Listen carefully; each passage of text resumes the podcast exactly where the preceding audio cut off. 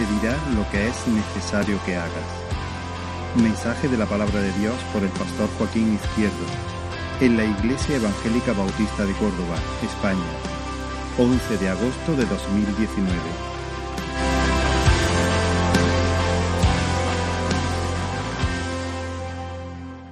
Muy bien, gloria a Dios. Mira, hoy eh, me propongo tratar un, un pasaje un poco largo, pero es que si no lo leemos todo no nos vamos a enterar de, la mitad de las cosas. Eh, se encuentra en el Evangelio de Juan, en el capítulo 11.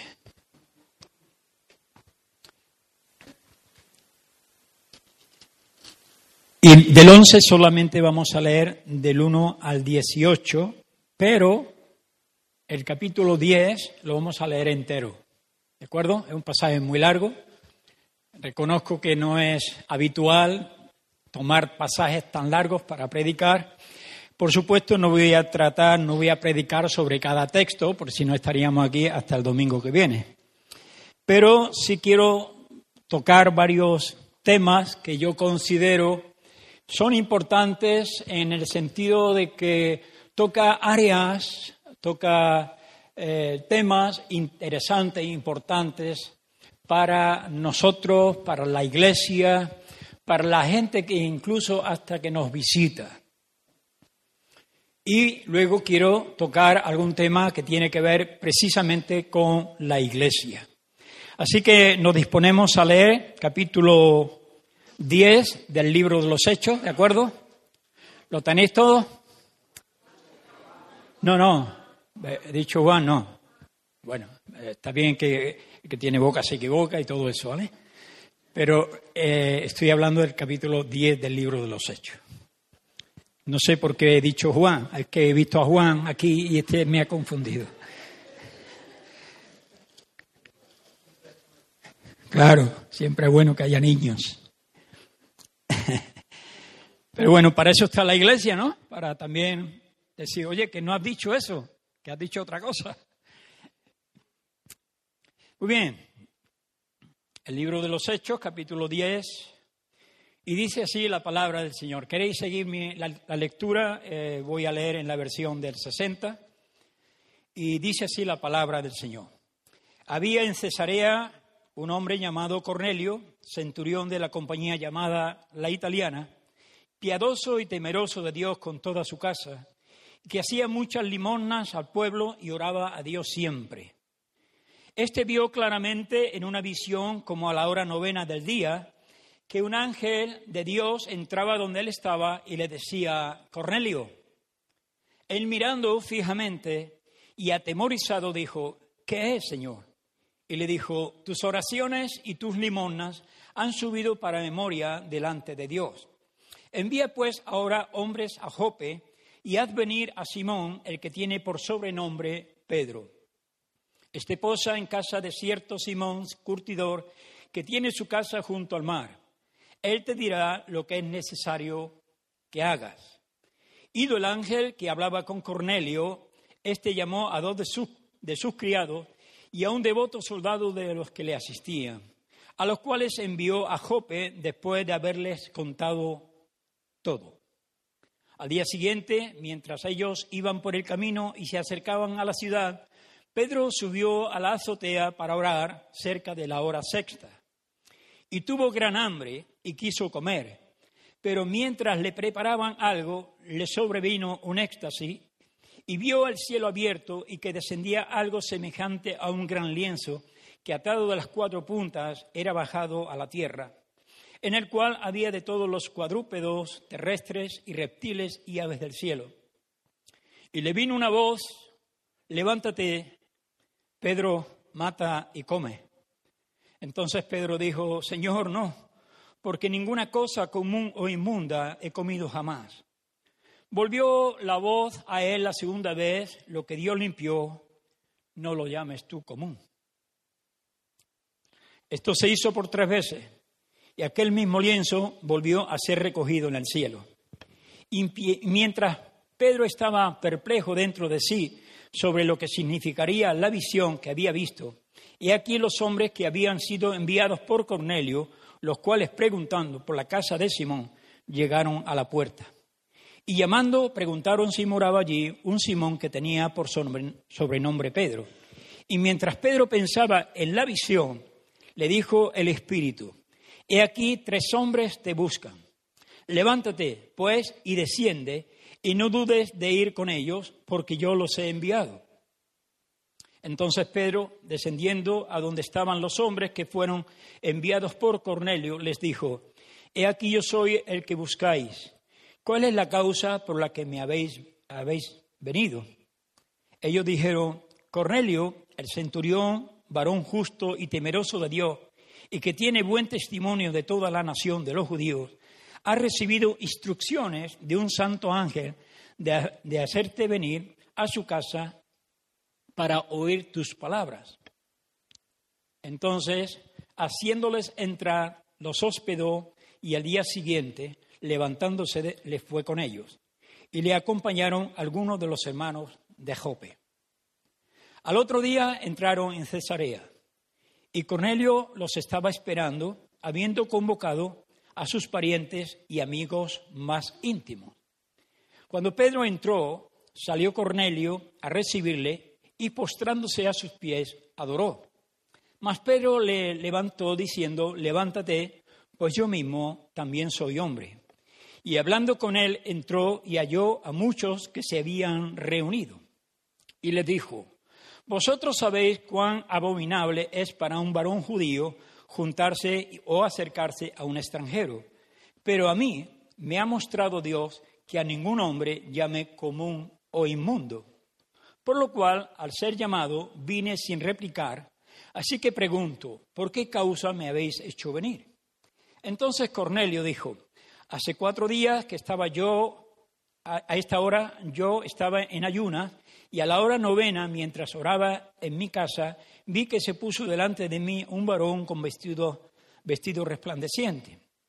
Y dijo, Cornelio, tu oración ha sido oída y tus limonas han sido recordadas delante de Dios. Envía pues a Jope y haz venir a Simón, el que tiene por sobrenombre Pedro, el cual mora en casa de Simón, un curtidor junto al mar, y cuando llegue, él te hablará. Así que luego envió por ti. Envié por ti, perdón. Y tú has hecho bien en venir. Ahora pues, todos nosotros estamos aquí en la presencia de Dios para oír todo lo que Dios te ha mandado. Entonces Pedro, abriendo la boca, dijo, en verdad comprendo que Dios no hace acepción de personas, sino que en toda nación se agrada del que le teme y hace justicia. Dios envió mensaje a los hijos de Israel anunciando el Evangelio de la paz por medio de Jesucristo. Este es Señor de todos. Vosotros sabéis lo que se divulgó por toda Judea, comenzando desde Galilea, después del bautismo que predicó Juan.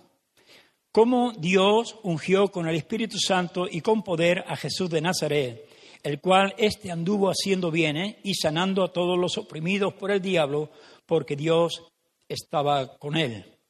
Y nosotros somos testigos de todas las cosas que Jesús hizo en la tierra de Judea y en Jerusalén, a quien mataron colgándole en un madero a este levantó Dios al tercer día e hizo que se manifestase, no a todo el pueblo, sino a los testigos que Dios había ordenado de antemano, y nosotros que comimos y bebimos con Él después que resucitó de los muertos.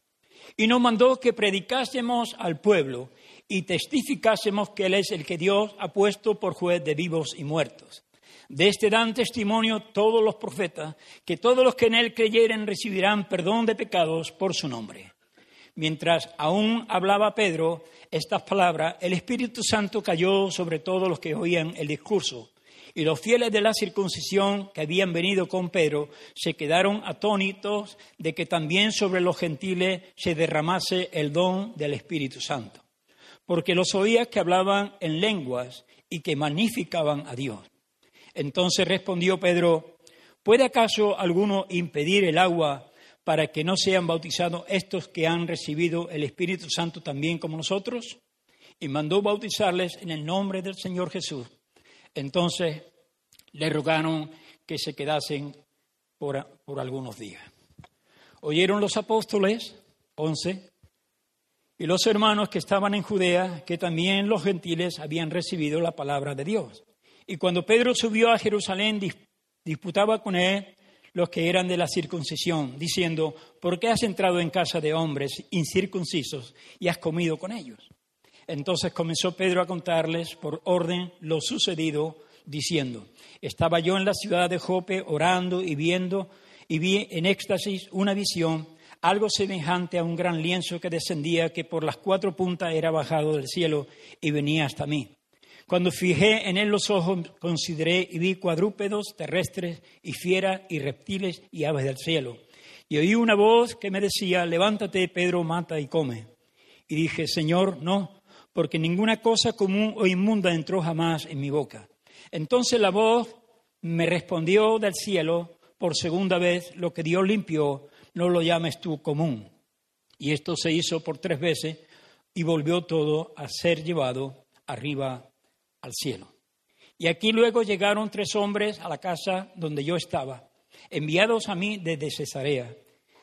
Y el Espíritu me dijo que fuese con ellos, sin dudar. Fueron también conmigo estos seis hermanos, y entrados en casa de un varón, quien, por, eh, quien nos contó cómo había visto en su casa un ángel que se puso en pie y le dijo, Envía hombres a Jope y haz venir a Simón, el que tiene por sobrenombre Pedro. Y él te hablará palabras por las cuales serás salvo tú y toda tu casa. Y cuando comencé a hablar, cayó el Espíritu Santo sobre ellos también, como sobre nosotros al principio. Entonces me recordó de lo dicho por el Señor cuando dijo, Juan ciertamente bautizó en agua, mas vosotros seréis bautizados con el Espíritu Santo. Si Dios, pues, les concedió también el mismo don que a nosotros, que hemos creído en el Señor Jesucristo, ¿quién era yo que pudiese estorbar a Dios? Entonces, oídas estas cosas, callaron y glorificaron a Dios, diciendo, de manera que también a los gentiles ha dado Dios arrepentimiento para vida. Vamos a orar. Padre, te suplico en esta mañana, Señor, que mi boca sea como la tuya, que yo pueda hablar palabras de vida, Señor, palabras, Señor, donde cada uno de los que estamos aquí, Dios mío, podamos ser animados, fortalecidos, también confrontados con tu verdad. Creemos, Dios mío, que tú tienes planes y propósitos para cada uno de los que estamos aquí presentes. Queremos honrarte, bendecir tu nombre, Señor. Queremos decirte, Señor, que te necesitamos, yo te necesito en esta mañana, Señor, para exponer con fidelidad tu palabra. Guíame, Señor, ayúdame, Señor, te necesito. Te lo pido, Padre, en el nombre de Jesús, tu Hijo amado. Amén. Gloria a Dios. Muy bien, es un pasaje, he vuelto, vuelvo a decir, un pasaje un poco largo. Eh, muy repetitivo en algunas cosas, pero yo quiero sobresacar algunas cosas que tienen este pasaje. En primer lugar, vamos a fijar nuestra atención en Pedro. Pedro, el impetuoso, el que siempre va delante de todos, en este caso, él está, está orando, está pidiéndole al Señor eh, tenía hambre, se fue a la azotea, empezó a orar y allí Dios le reveló algo que seguramente él eh, no sabía, que tenía algunos prejuicios. Quiero hacer énfasis en primer lugar en que cada hombre que toma este lugar, cada persona que tiene la responsabilidad de predicar la palabra del Señor, tiene en primer lugar que tener un trato con Dios. Si no hay trato con Dios, es muy difícil que lo que salga de nuestra boca pueda animar o pueda bendecir o pueda incluso hasta confrontar nuestras vidas. Todos los hombres, incluidos los predicadores, tenemos eh, ese ángulo ciego. Vosotros sabéis lo que es eso, ¿no? Un ángulo ciego. El ángulo ciego es el que sabe conducir, el que lleva un coche. Tú sabes que hay un ángulo ahí donde tú miras y no ves nada. Y a veces esto nos causa graves problemas porque a veces las motos sobre todo se meten por, por un lado donde tú has mirado el espejo y no lo has visto. Y eso puede causar graves daños. Nosotros todos tenemos ángulos ciegos. Tenemos ángulos ciegos en, medio de, de la teología, por ejemplo. No todos, no todos sabemos todas las cosas de la Biblia. Así que hay cosas que nosotros no sabemos que necesitamos que Dios nos ayude. Hay ángulos oscuros también en nuestra vida en la cual muchas veces nosotros ni siquiera somos conscientes de ello. No sé si a ti te pasa, pero muchas veces nosotros hablamos cosas, decimos cosas en un tono en el cual no es el adecuado. Por lo tanto, luego nos tenemos... Ayer me pasó algo eh, allí en la playa precisamente y me sentí tan mal después de haber dicho eso que, que dije, Señor, perdóname, perdóname. Perdóname porque no era mi intención, pero salió de mi boca y eso, y eso en un momento lo puedes decir y luego te tienes que arrepentir de eso. Tenemos lugares ciegos en nuestra vida, en la familia, lugares ciegos en el trabajo, en nuestras relaciones. Todos tenemos, todos tenemos esos eh, ángulos ciegos cosas que no somos ni conscientes de que las tenemos. No sé si a ti te pasa, pero a veces personas vienen y te dicen, oye, esto, esto. Y tú tienes que oír y escuchar y obedecer. Porque si no endureces tu corazón y y sufrirás mucho. Y no solamente sufrirás tú, sino harás sufrir a otros. Así que Pedro tenía un ángulo ciego en su vida. Lo habéis visto, ¿no? Y el Señor tuvo que hablarle por tres veces. Se dice que Pedro era un cabezota de marca mayor. Tres veces Dios le tuvo que hacer eh, bajar ese lienzo con los animales inmundos. Y él Seguramente tres veces dijo, no, no, no, no voy a comer, yo soy un judío. ¿Cómo, Señor, tú me obligas a, tomar estos alimentos que son inmundos? Bueno, la respuesta del Señor, habéis oído cuál es, ¿no? Lo que yo he limpiado, no lo llames tú común o inmundo. A veces Dios nos limpia, pero nosotros seguimos diciendo somos inmundos. Hermanos, lo que Dios ha limpiado, no lo llames tú común o inmundo. Dios hace una obra en nuestros corazones. Eh, él hace la obra de la santificación. Cada día tiene que tratar con nuestras vidas y sobre todo con nuestros corazones. Así que Pedro tenía un ángulo posiblemente creado por su propia religiosidad. A veces tenemos creencias, posturas, que son inamovibles, creyendo que son las auténticas, las verdaderas. Pero tiene que venir Dios por su Espíritu Santo y convencernos de que estamos equivocados. No sé a quién le ha pasado eso, pero yo muchas veces he tenido que cambiar mi, mi teología, porque leyendo luego las escrituras te das cuenta de que estabas posicionado en un lugar donde no era correcto.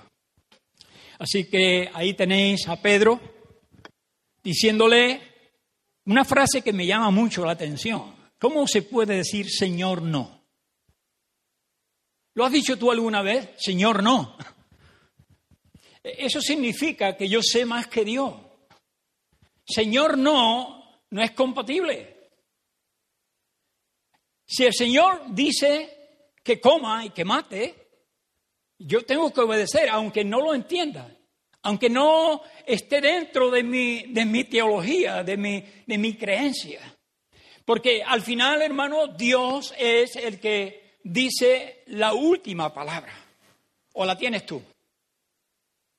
Dios siempre tiene la última palabra. Así que Pedro está allí orando, le muestra al Señor aquella visión y le dice, ve a casa de Cornelio. Hay tres hombres ahí que te buscan. No dudes de ir con ellos. No, no le pongas peros. Entonces Pedro los hospeda en casa de este tal Simón, curtidor, pasan la noche allí y al día siguiente se van para ir a casa de Cornelio. Y me llama mucho la atención cómo Dios hace posible que entreteja una red que solamente Dios lo puede hacer. Eso no lo puede hacer el hombre. Pedro está allí en Jope porque había ido, había sido llamado por unos hermanos que había muerto una muchacha, una mujer, Dorcas, ¿recordáis? Porque antes está eso. Y Pedro está allí y va y le llaman para que vaya a, resucitar a Dorcas. Dorcas resucita, él está allí en Jope y allí en Jope es donde el Señor le dice, vete a casa de Simón, el curtidor. Cornelio, dice la Biblia, que es un hombre temeroso. ¿Qué más? Tiene varias cualidades. Un hombre que era, ¿qué? Piadoso, temeroso, con toda su casa. No te lo pierdas. Era piadoso y temeroso con toda su casa. Hacía limosnas. Era un hombre que tenía compasión por los más débiles. Un hombre que, que había ayudado a construir la sinagoga. Escuché una vez a Gabino Fernández decir que este era Cornelio era sevillano. No sé si es verdad, pero podría ser de ahí de la ciudad de Itálica, posiblemente. Pero si ese villano no, nos da igual. Lo importante es lo que está pasando aquí en este momento. Lo que está pasando en este momento es que él recibe una visión, no te lo pierdas, una visión de un santo ángel. No sé qué pasaría contigo si tuvieras a un ángel a tu lado dándote unas instrucciones.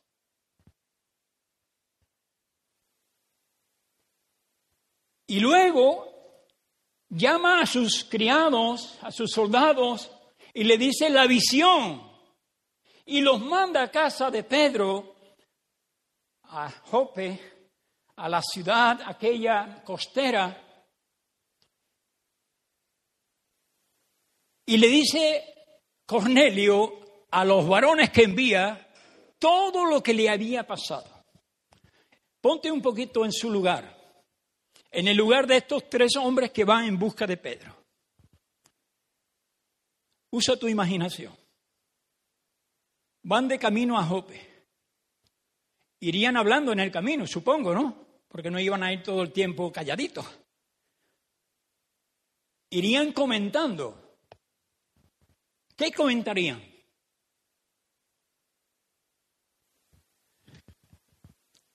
Este Cornelio me parece que se le ha ido un poco la chaveta. Me parece que este hombre eh, eh, está viendo cosas raras. Dice que ha visto un, santo ángel. ¿Y que le ha dicho? Que vayamos a Jope. Me, me imagino, ¿no? Todo el, la conversación. Sin embargo, me llama mucho la atención que ellos no ponen ningún obstáculo. Hacen lo que Cornelio les ha dicho. No sé si a ti te pasaría lo mismo.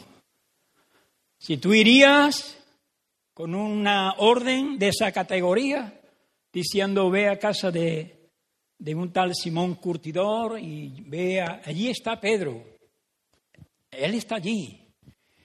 Pero la sorpresa es que cuando estos hombres llegan a casa de Simón el Curtidor, se encuentran precisamente todo lo que el ángel le había dicho a Cornelio.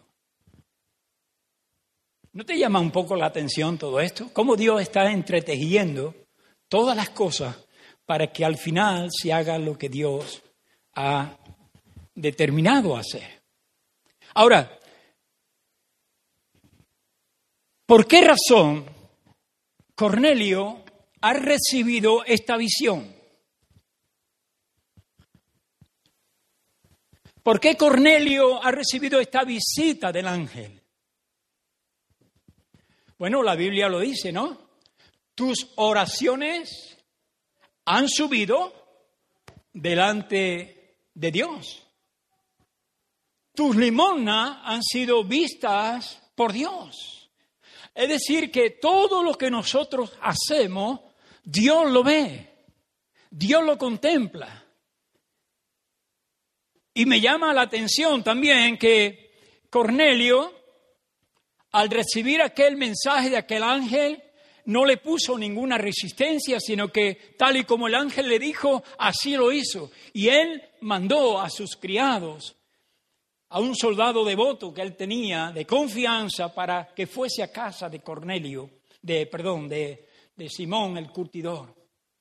Ahora, cuando Pedro está en la azotea viendo aquel, aquel lienzo bajado por las cuatro puntas, yo no sé, me, imagino que Pedro está, está confuso, está un poco aturdido por lo que está viendo. Sin embargo, Dios le da una lección. La lección es, Pedro, lo que yo he limpiado, no lo llames tú como inmundo. Lo que tú has pedido perdón a Dios, si has pedido perdón a Dios, yo te aseguro que Dios te lo ha perdonado. Lo común y lo inmundo, Dios lo aborrece. Pero lo que Dios limpia, lo que Dios limpia, hermano, entonces está limpio. Está limpio por, por la sangre del cordero. Ahora, ¿por qué razón Dios manda a llamar a Pedro? Esta es la pregunta que nos tenemos que hacer. ¿Por qué aquel ángel que le había dicho manda a casa de Simón el curtidor y trae a Pedro, ¿por qué este ángel no le dijo lo que Pedro se supone que le tenía que decir? ¿No? ¿No hacéis esta pregunta? ¿Por qué aquel ángel no le dijo a Pedro, perdón, a Cornelio lo que tenía que decirle? Bueno, yo, teológicamente hablando, tengo la respuesta a eso. Ningún ángel, ningún ángel, nunca, jamás ha predicado el Evangelio. Esa es una responsabilidad que solamente tenemos los que hemos sido salvados por la gracia de Dios. Yo creía que iba a decir amén a eso, pero bueno. Ningún ángel puede predicar el Evangelio, porque no han sido comprados con la sangre del Cordero, porque no han sido redimidos. Por lo tanto, ellos no tienen la autoridad que tienes tú para predicar el Evangelio. Tú tienes la autoridad dada por Dios para decirle al mundo lo que tu vida era sin Cristo lo que tu vida ha sido por Cristo y lo que tu vida es en Cristo. Así que tenemos un mensaje que dar al mundo, a los que nos rodean, a la gente que no creen.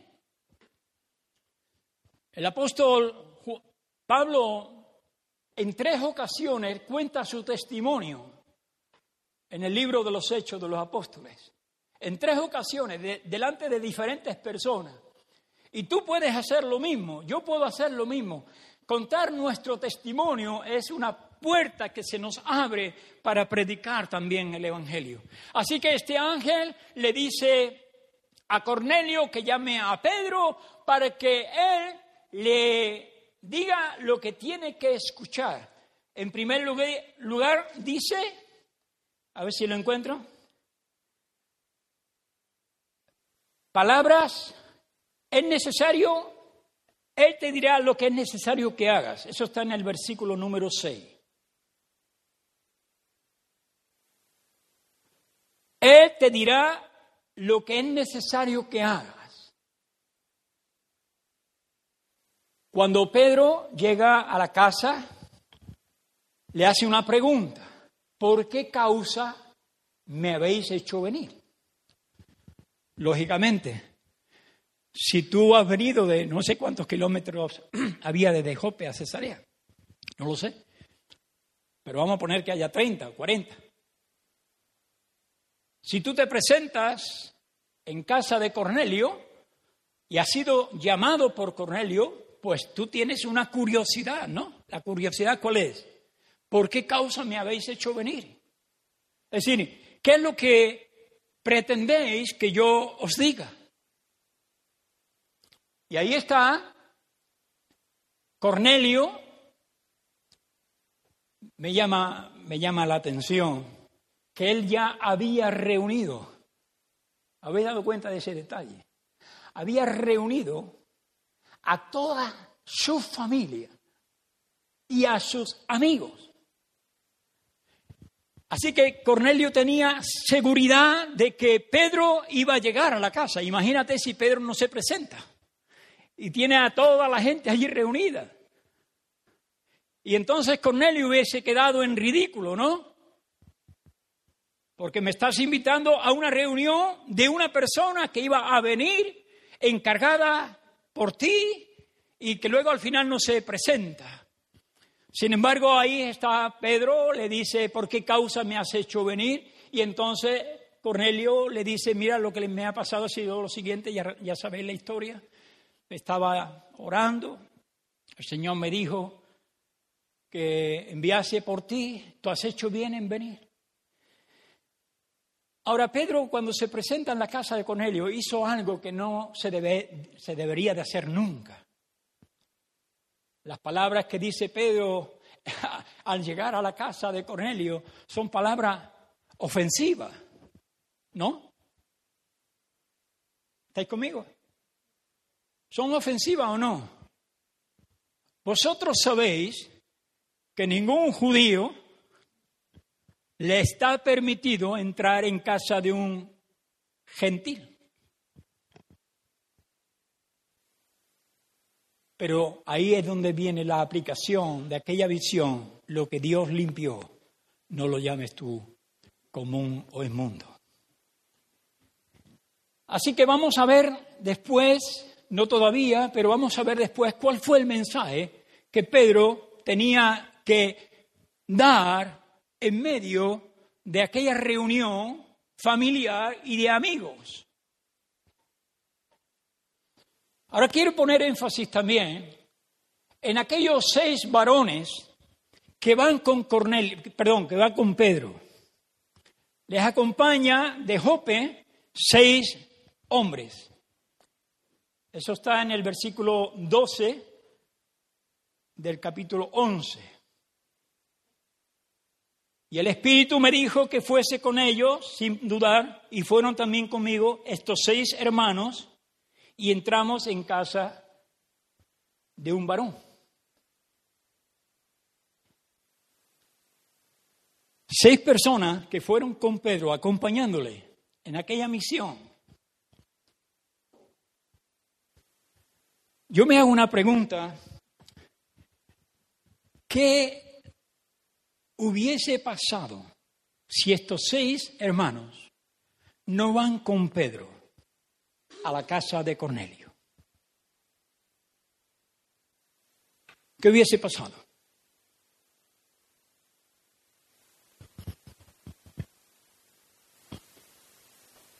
Creo que se hubiesen pedido la bendición, ¿no?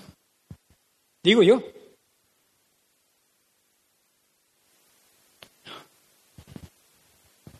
¿Sabéis una cosa? El Señor prometió en el capítulo 2 del libro de Joel que Él derramaría su Espíritu Santo. Y quiero deciros, no a los que estáis aquí, porque los que estáis aquí, estáis aquí, habéis obedecido la palabra del Señor cada primer día de la semana, ¿no? ¿Qué, debe hacer la iglesia? Reunirse.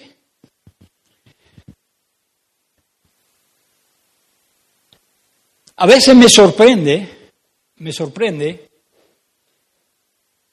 que los viernes no haya tanta gente como los domingos.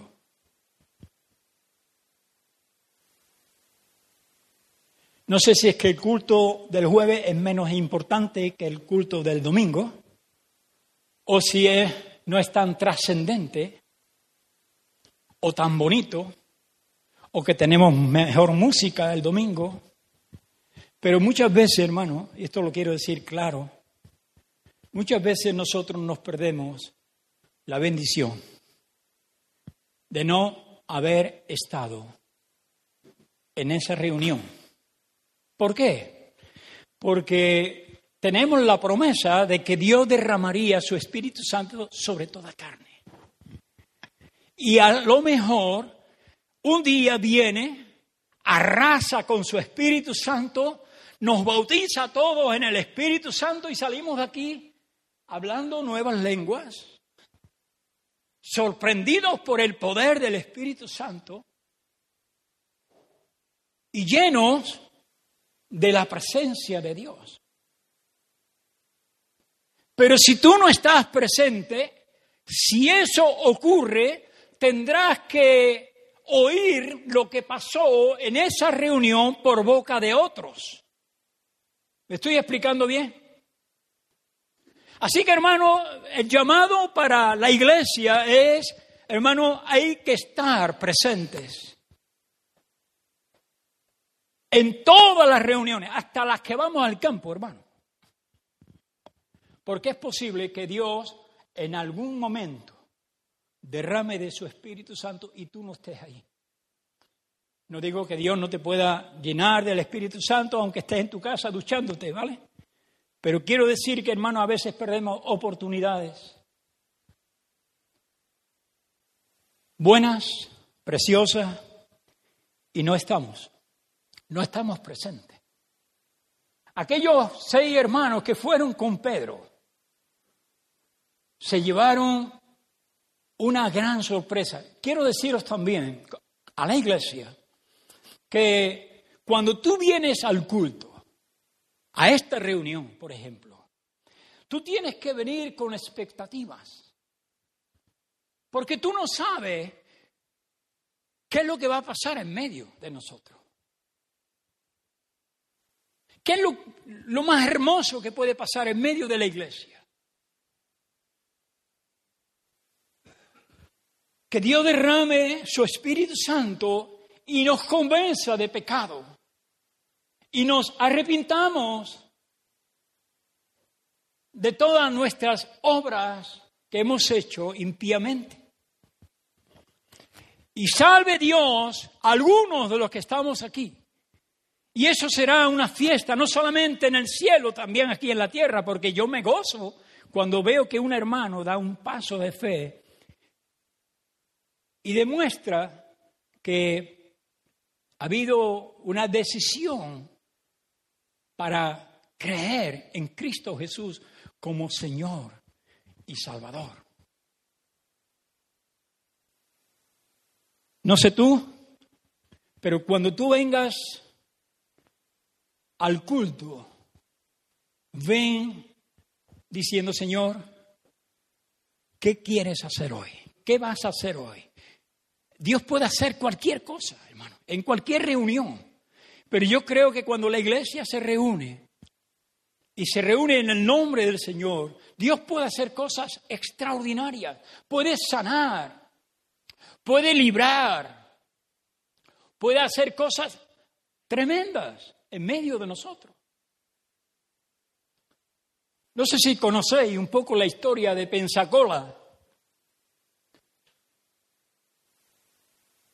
Fue un, avivamiento que hubo en una iglesia donde la iglesia estaba muerta, el pastor estaba ya deshecho, ya estaba a punto de tirar la toalla.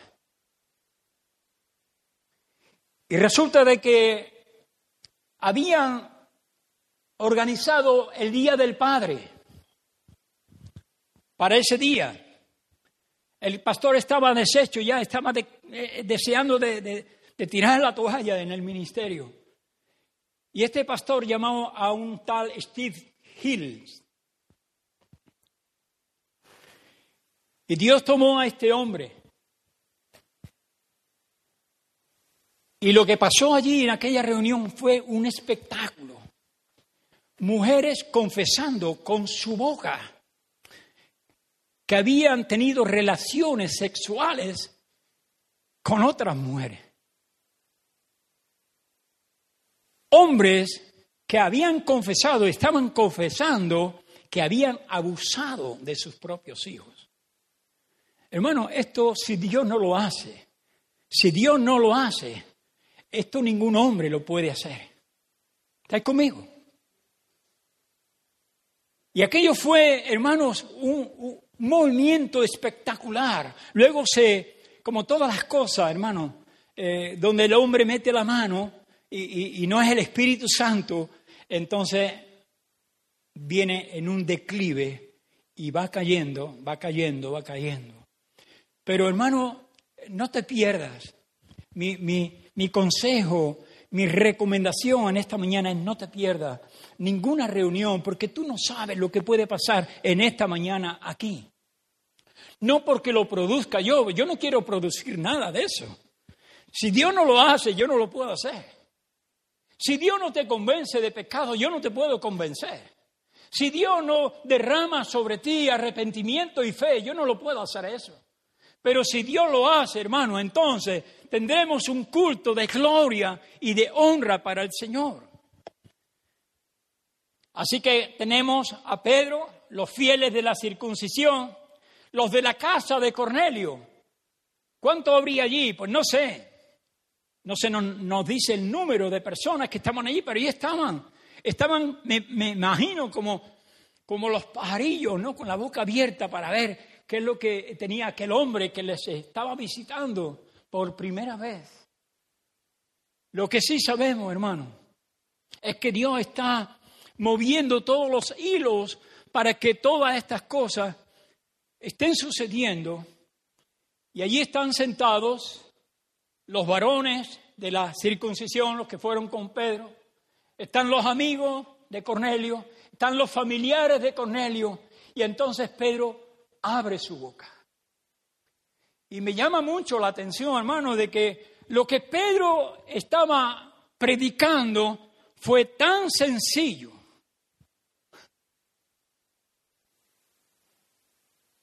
No fue un sermón espectacular.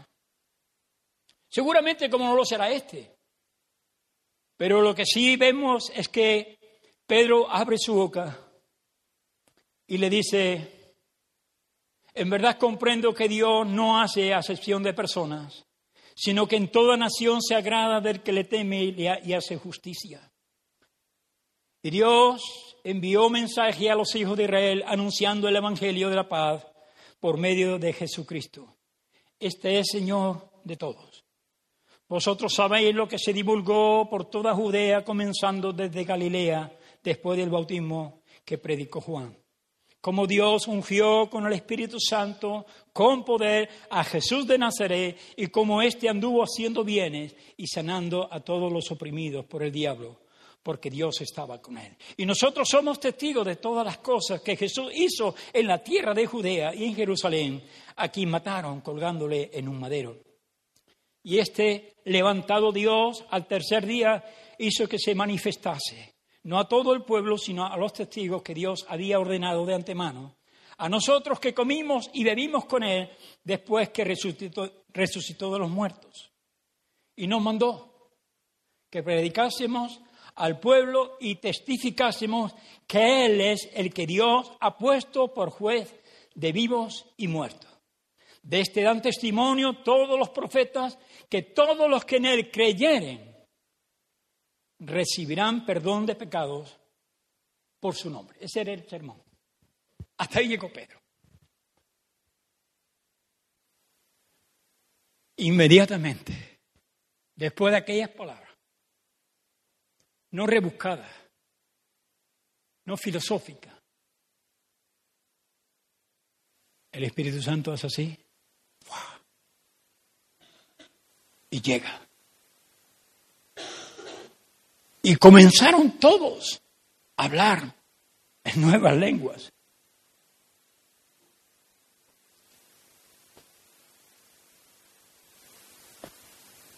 ¿Cuál fue entonces el mensaje que Dios le encargó a Pedro para que le dijese a Cornelio que no le podía decir el ángel?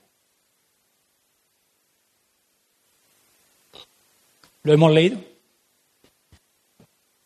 Este es, Señor, juez de vivos y muertos.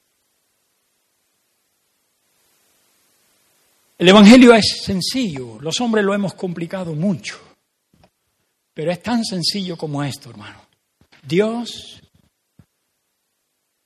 nos ama, nos ama mucho. Dios te ama a ti, igual que me ama a mí.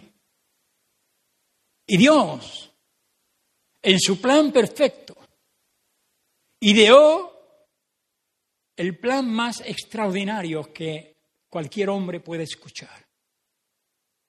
Es que Dios envía a Jesucristo, su Hijo. Dios Padre envía a Dios Hijo para que Él tome tu lugar y mi lugar en la cruz del Calvario. Esta es la buena noticia, que Dios envía a Jesucristo para que el que crea en Él no se pierda, sino que tenga vida eterna. Y no vendrá condenación, sino que pasará de muerte a vida. ¿Es sencillo? Sí. ¿Lo puedes entender? Que Dios estaba reconciliando al mundo por Cristo. Tus pecados y mis pecados fueron clamados en la cruz del Calvario con Cristo, en Cristo. Él siendo justo, sin haber cometido un solo pecado. Se puso en el lugar tuyo y mío. Llevó nuestros pecados para que nosotros tuviésemos vida y vida abundante. Es un mensaje tan sencillo que hasta los niños chiquitos lo pueden entender. Pero que los sabios los religiosos chocan con él. Los judíos piden señales, los griegos buscan sabiduría, pero Jesucristo derriba a los judíos y a los griegos solamente con la cruz, la cruz de Cristo. Si tú no entiendes esto, todavía estás en tus delitos y en tus pecados. Si tú no entiendes que Cristo pagó el precio que tú merecías pagar, tú todavía estás en condenación. Pero si tú crees que Dios resucitó a Jesucristo de entre los muertos, lo confiesas con tu boca, lo crees en tu corazón, tú serás salvo. ¿Por qué es tan difícil creer este mensaje? ¿Por qué no todos lo aceptan? ¿Por qué no todos lo reciben? Me acuerdo de Naamán, cuando el profeta le dice, vete y te zambulla siete veces en el Jordán. Y él se escandalizó y dijo, ¿cómo? ¿Jordán? ¿Un río tan sucio? Los, ríos que tenemos nosotros allí en Asiria son mejores que estos. Más limpios. Y él por su orgullo no quiso zambullirse siete veces en el, en, el, en el agua. ¿Es sencillo zambullirse siete veces en el río? ¿Sí o no? A lo mejor algunos lo piensan, ¿no? Porque algunos en la playa que están todavía pensando si meterse en el agua o no. Pero algunos se meterían de cabeza. No siete, setenta veces siete. Me metería yo. Pero ponemos tantas objeciones, tantas excusas. La excusa de Naamán fue, Señor, hay mucho río allá en mi tierra, ¿por qué tengo yo que venir a este río tan sucio? irme siete veces. Y el hombre iba a coger sus bártulos y se iba a marchar. Si no hubiera sido por el criado que va con él, le dice, oye, hemos hecho tres mil kilómetros de distancia. ¿Qué trabajo te cuesta zambullirte siete veces en el Jordán? Y el hombre se dio, a regañadientes, pero se dio. ¿Y qué pasó? ¿Fue sano de su lepra? Fue sano de su lepra. Lo mismo que tú puedes ser sano hoy del pecado. Si tú crees en Cristo Jesús como tu Señor, como tu Salvador, tú serás salvo. Y no vendrás a condenación, has pasado de muerte a vida. El mensaje que tenía que darle Pedro a Cornelio era tan sencillo como esto. Y nos mandó, dice Pedro, que testificásemos al pueblo que Él es el que Dios ha puesto por juez de vivos y muertos. Cuando el Señor envió a sus discípulos a predicar el Evangelio, les dice, así está escrito, y así fue necesario que el Cristo padeciese y resucitase de los muertos al tercer día, y que se predicase en su nombre el arrepentimiento y el perdón de pecados en todas las naciones, comenzando desde Jerusalén. ¿Qué había que predicar? Arrepentimiento, perdón de pecados y la resurrección de Cristo, porque esto era muy importante. No hay ni un mensaje que dieran los apóstoles que no contuviese la resurrección de Cristo. Cristo resucitó. Por eso estamos reunidos nosotros hoy aquí en este día. ¿No?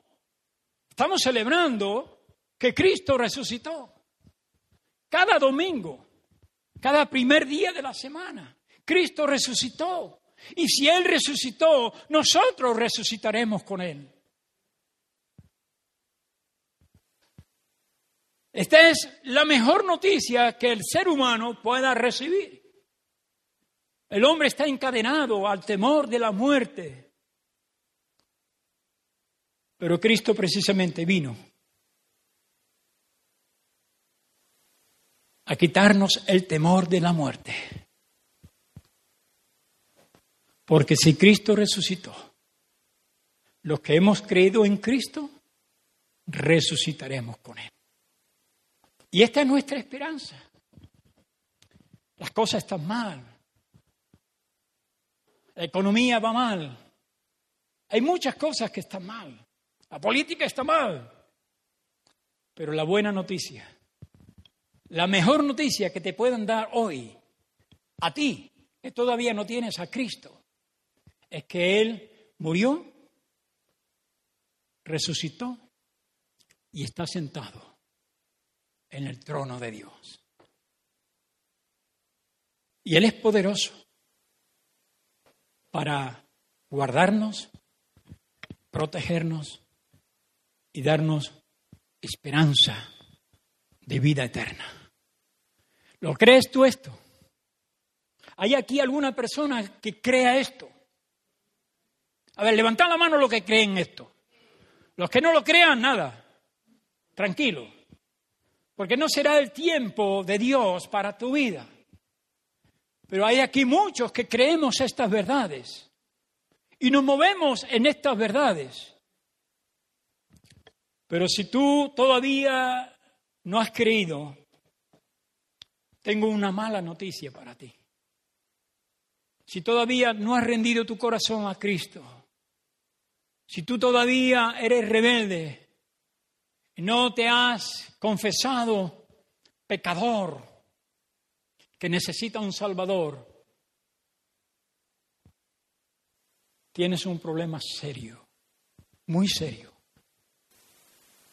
El que cree en mí tiene vida eterna y no vendrá condenación. Juan nos introducía este culto con unas palabras. Salmo.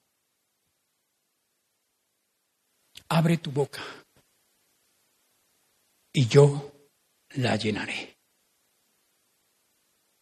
Abre tu boca. Confiesa, cree. Y el Señor te va a llenar de su presencia, de su Espíritu Santo. Vamos a orar. Ahí en el lugar donde tú estás. Si todavía tú no has creído en Cristo, no le has confesado como tu Señor, tu Salvador. Quiero decirte que necesitas arrepentirte y creer. A los que ya lo hemos confesado, una demostración de que tú has creído en Cristo es que de nuevo puedes recibirlo y creer en Él. Esto no es ningún trauma, al contrario, es una bendición yo creo que nos debiéramos de convertir todos los días. Todos los días.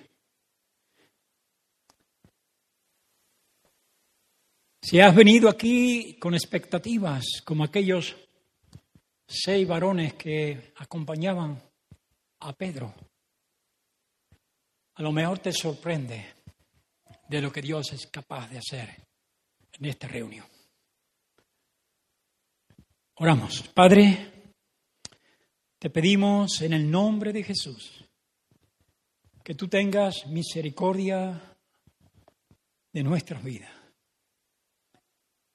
Quiero suplicarte, Dios mío, que tú vengas por tu Espíritu Santo, trayendo convicción de pecado, Señor.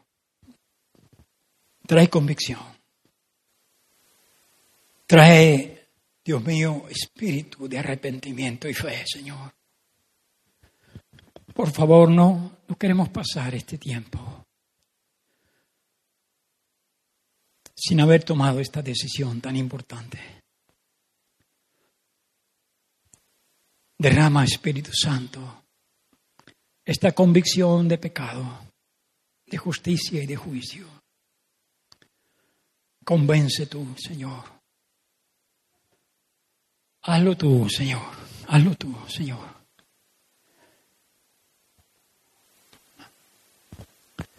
Te lo pedimos, amado Dios, en el nombre precioso de Jesús, tuyo amado. Amén y amén. Fija tus ojos en Cristo, tan lleno de gracia y amor. Y lo